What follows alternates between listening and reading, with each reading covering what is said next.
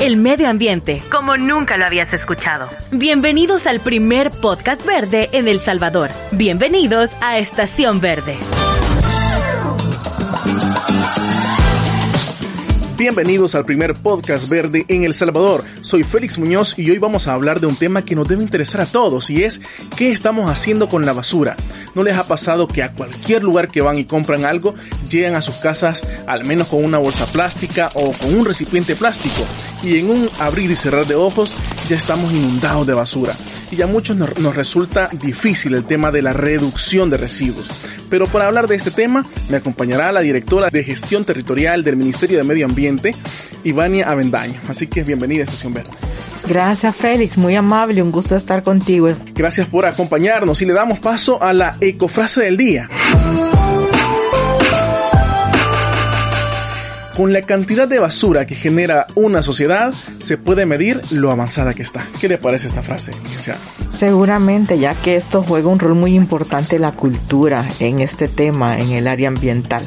Exactamente, y es una frase que impacta, Ivania, sobre todo cuando vemos datos alarmantes, como por ejemplo, los salvadoreños diariamente generamos 3.500 toneladas de basura y de estas 400 toneladas no tienen una disposición adecuada y terminan en las calles, ríos y en la zona costera.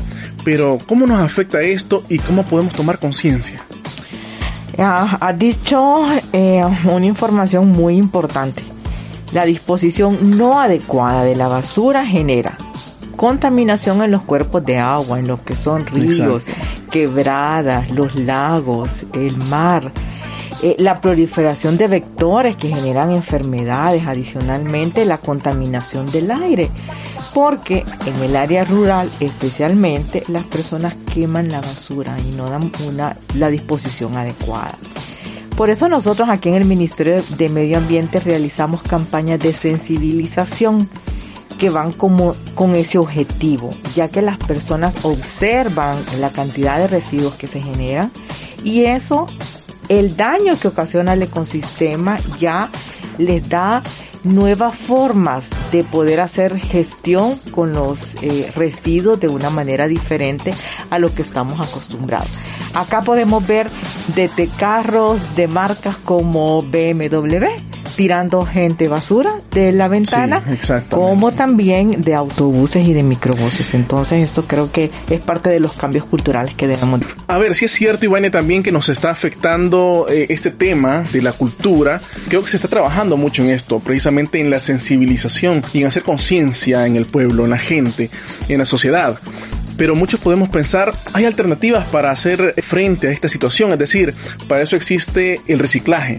Pero cuando uno va y busca información sobre esto, se da cuenta que en el país solo reciclamos el 5% y todo lo demás o se entierra en los rellenos sanitarios, con lo que contaminamos el suelo, o lo quemamos, con lo que contaminamos el aire, o al final también se van a los ríos, se van a, a, a, a los océanos, a las quebradas sí. con lo que contaminamos el agua. Entonces nos damos cuenta de que, bueno, todavía para alcanzar esta sensibilización para que reciclemos nos falta mucho. Entonces, ¿cómo nos podría ayudar, por ejemplo, esto de la economía circular? de qué se trata la economía circular y si puede ser esto, digamos, una solución o parte de la solución. Bueno, empecemos con el tema inicial del reciclaje. Creo que como ciudadanos podemos hacer mucho. Y les recuerdo que no solamente reciclar, sino que también reducir y reutilizar. Cuando hablamos de reciclaje, eh, es el proceso de someter estos materiales que son el aluminio, el plástico, el papel y el vidrio a que vuelvan a formar parte de una cadena productiva. En cambio, cuando decimos reutilizamos, entonces esto quiere decir que podemos volver a utilizar las cosas y darles la mayor utilidad hasta que definitivamente ya no tienen ningún valor. Y en el tema de la reducción es que no tenemos que consumir tanto. Yo creo que nosotros debemos de ser responsables sí. y saber realmente qué es lo que necesitamos. A veces nos encontramos eh, las mujeres especialmente, con un montón de cantidad de, de pares de zapatos cuando si, si tú necesitas, alguien decía, no soy 100 pie para que tener esa cantidad de zapatos, ¿no? Así Sino es. que justo lo que uno necesita. Y esto de la economía eh, circular es una estrategia que la mayoría de las empresas están utilizando ahorita porque le minimiza los costos. Puede ser que tengan una inversión inicial un poco fuerte, pero luego sí los costos pueden ir disminuyendo. Y la lógica es que el mismo producto vuelve a entrar nuevamente a la cadena de producción y tener la menor cantidad de residuos en ese proceso productivo. Y como país también nos estamos nosotros embarcando en este tema con el apoyo del Ministerio de Economía. Perfecto, Ivania.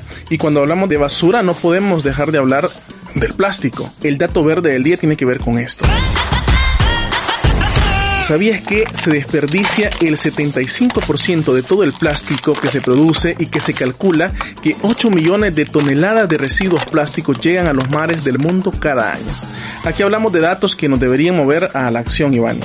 Y parte de esa acción es poner en práctica lo que estaba diciendo, las tres R y quizás lo primordial sería el hecho de reducir. Sí, eso es algo que cuando vamos a las campañas de, de limpieza, lo que encontramos es eso, lo que tú has dicho, plástico de un solo uso. Encontramos bolsas plásticas, removedores, pajillas, tapones de botella, vasos y platos de, de Durapax, tenedores.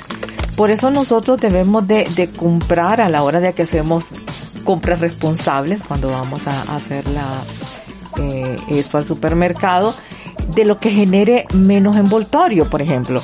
Compramos una bolsa eh, para el mes de leche y eso es diferente el desperdicio que vamos a tener. El desecho va a ser la bolsa a comprar 14 eh, eh, tetrapacks de leche.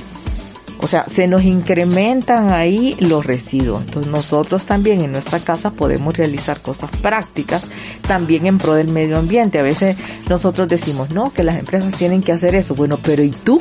Tú como ciudadano, ¿a qué te vas a comprometer? Exactamente, y sobre eso le iba a preguntar, ¿cómo comenzar a reducir? Yo iniciaría con cómo comenzamos a separar lo que generamos en casa. Imagínate, si nosotros tenemos un recipiente para lo que dijimos, para papel, para aluminio, para plástico, para el vidrio, entonces eso a la hora cuando llega el camión recolector de basura se le facilita a ellos porque regularmente ellos comercializan esos productos porque te lo compran aquellas empresas que hacen ese tipo de procesos para volver a darle eh, valor y entrar a la cadena productiva. Entonces son acciones que creo que las podemos eh, poner en práctica desde ya y empezar, insisto, en el tema de analizar si esto me sirve o no me sirve. De repente, no, que quiero comprar otra parte de calcetines. Bueno, ¿y cuántos par de calcetines tengo? Claro, si de repente se le, se le ha, ha, roto, pues ahí está la aguja y, y, verdad, y la repara y después ese tiene otro valor, la puede utilizar después para limpiar y podría ser otra R también, reparar. porque ahora tenemos tantas cosas, tantos electrodomésticos, que teléfonos, que computadoras, por ejemplo. Se nos puso lenta la computadora un poquito y vas y la, y la descartas prácticamente. Y también es otro problema, ¿verdad? El tema de la, basura electrónica, que es un problema bien grave. Sí, y yo creo que igual insisto en, en la cultura. A veces nos enfocamos a lo más fácil o sea, lo más fácil es desechar, pero de repente podemos ver en el bolsillo que puede ser más barato para nosotros y, y menos costo el mandar a reparar un artículo y es más, hay artículos, claro, que no sean eléctricos o electrónicos, a no ser que tengan otras capacidades nuestros, nuestros amigos que nos están escuchando o amigas. Pero en YouTube hay muchos tutoriales que te dicen cómo reparar las cosas. Entonces hay que utilizar la tecnología para hacer buen uso de ella. Igual incentivo a la población. Aquí en el ministerio tenemos varias campañas de recolección de RAE, de residuos eléctricos y electrónicos de verdad hemos tenido un montón de cantidad de teléfonos celulares, porque ahora el de usar y tirar, ¿verdad? Y ahí viene un nuevo modelo, entonces yo quiero tener ese nuevo modelo pero ¿y si te sirve el que tenés? ¿Por qué vas a gastar? Si puedes utilizar ese que tenés. Exacto, y uno puede pensar, no, el teléfono, ¿qué contaminación puede hacer? Pero cuando vemos que tiene una batería, por ejemplo, y la batería sí puede contaminar el suelo, puede contaminar el aire, entonces es parte esta de la cultura del descarte que usted decía. ¿Cómo podemos parar también esta, este tema, esta cultura del descarte, Iván? Eh, debemos de valorar Primero, tener conciencia del valor de nuestro planeta. Él es el que nos da alimentación. Aquí vivimos, es el único en no sé cuántas galaxias que tiene las condiciones para que estemos acá. Entonces es parte del compromiso. Yo por eso, por eso creo que trabajar con los niños pequeños es fundamental. Estamos en proceso de, de un proyecto con UNICEF para poder en, ir a ese segmento de población, que a veces son los que le dicen al papá, mira papá, no tenés que tirar ahí, ahí hay un basurero y pone la basura en su lugar. Mira papá, ¿crees que eso lo podemos hacer tan cosas? Entonces yo creo que al final tenemos que hacer que los niños, los chiquitos eduquen a los grandes para poder ver esos cambios realmente. Podría ser una opción, cierto, ya que nos cuesta tanto a los adultos, probablemente los niños eh, sea mucho más sencillo que nos eduquen a nosotros. No, yo incentivo también a la población a que ellos puedan organizarse, formar grupos a nivel de amigos, de familias, para poder hacer esas campañas de limpieza y poder ir concientizando que, como antes, yo me acuerdo que en la escuela decían, hay que poner la basura en su lugar. Entonces todo tiene su lugar. Exactamente. Ivania, gracias por compartir micrófonos conmigo y hablar de un tema tan importante en donde todos somos responsables, pero donde también todos podemos ser protagonistas para mejorar la salud de nuestros ecosistemas y de nuestro planeta. Gracias, Félix. Un gusto para mí. Nos escuchamos en el próximo episodio y no olvides seguirnos en nuestras plataformas digitales.